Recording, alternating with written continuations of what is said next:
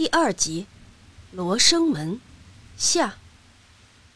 此时，若是再有人问他，刚才在门洞里思急的饿死还是当强盗，他会毫不犹豫的选择饿死。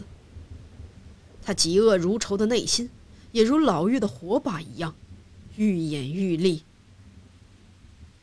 当然，他不知道老妪为何要去拔死人的头发，不能简单的。将此归结于善恶是非，但就月黑风高之夜，在城门上拔死人头发这一点，已经是罪不可恕。当然，他已经将刚才打算做强盗的事情抛到九霄云外了。于是，家将双脚发力，一个箭步从楼梯上跳了上去，手按住木柄长刀，大步流星地向着老妪走了过来。这老妪吓了一跳，就像弹簧一样跳了起来。哪里走？家将一声大喝，一边挡住了死尸堆里慌不择路的老妪。老妪想强行过去，溜之大吉，家将却不依不饶，一把推了过去。于是两人在尸体堆里扭打了起来。当然，胜负早已经注定。家将抓住他像鸡爪子一样瘦骨嶙峋的手臂，将他按倒在地上。你在干嘛？老实交代！不说，有你好看的！家将推开老妪，嗖的一声拔出长刀，将雪亮的刀刃晃在老妪的面前。可是老妪却默不作声，两手发抖，气吁吁的抽动着双肩。眼珠子就像要掉出来似的，固执地闭着双唇。此时，家将觉得老妪已经是砧板上的肉，刚才那股强烈的憎恨的火也渐渐的熄灭了，流露出了得逞后的喜悦和满足。于是，他向老妪缓缓的说道：“俺不是什么官差，只是路过的，所以……”不会绑你见官，只要你告诉我你在城门上干什么就行了。老妪的眼睛瞪得更大了，死死地盯着家将。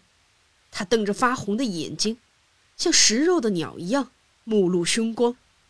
接着，像咀嚼什么似的，动了动满是皱纹、几乎和鼻子挤在一起的嘴唇。尖尖的喉结在细细的脖子上蠕动。上气不接下气，乌鸦般的声音传至家将耳中。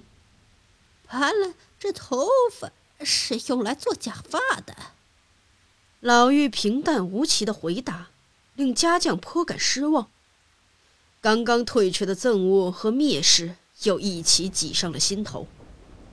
他的神情，老妪似乎看了出来，手里捏着刚从死人头上拔下来的头发。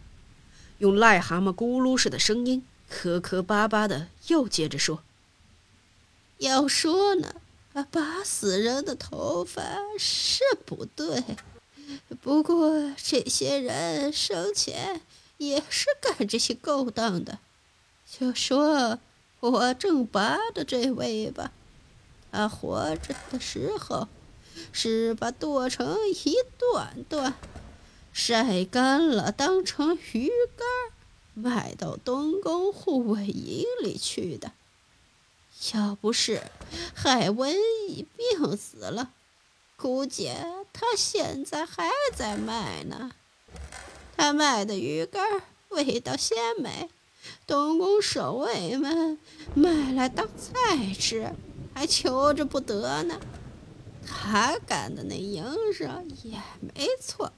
不干就得饿死，反正是没法子嘛。我干的这营生也没错，没有法子，不干就得饿死呀。我跟他一样，都是走投无路的呀。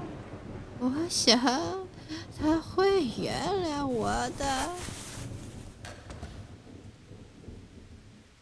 老妪大致讲了讲，家将把刀放入刀鞘中。左手按着刀柄，冷冷的听着，右手摸了摸脸上红肿的痤疮。听着听着，一股无名的火又升了起来，怒从心头起，恶向胆边生。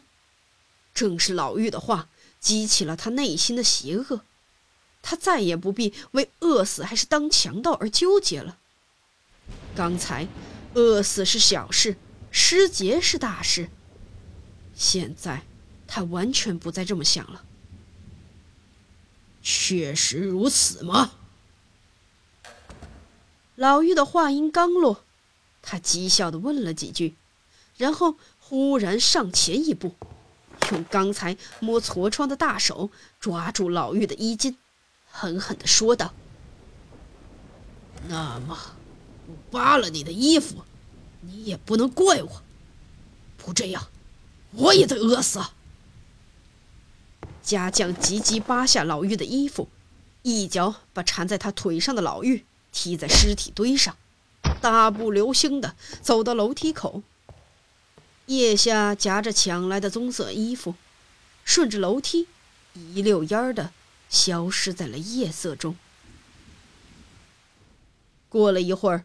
死狗一样的老妪光着身子从尸体堆里爬了起来，嘴里哼哼唧唧，借着松明子的光，爬到楼梯口。披散着的短短的白发，漠然的看着门下。外面只剩下了漆黑一片的夜。那家将早已逃得无影无踪了。本集播讲完毕，下集更加精彩。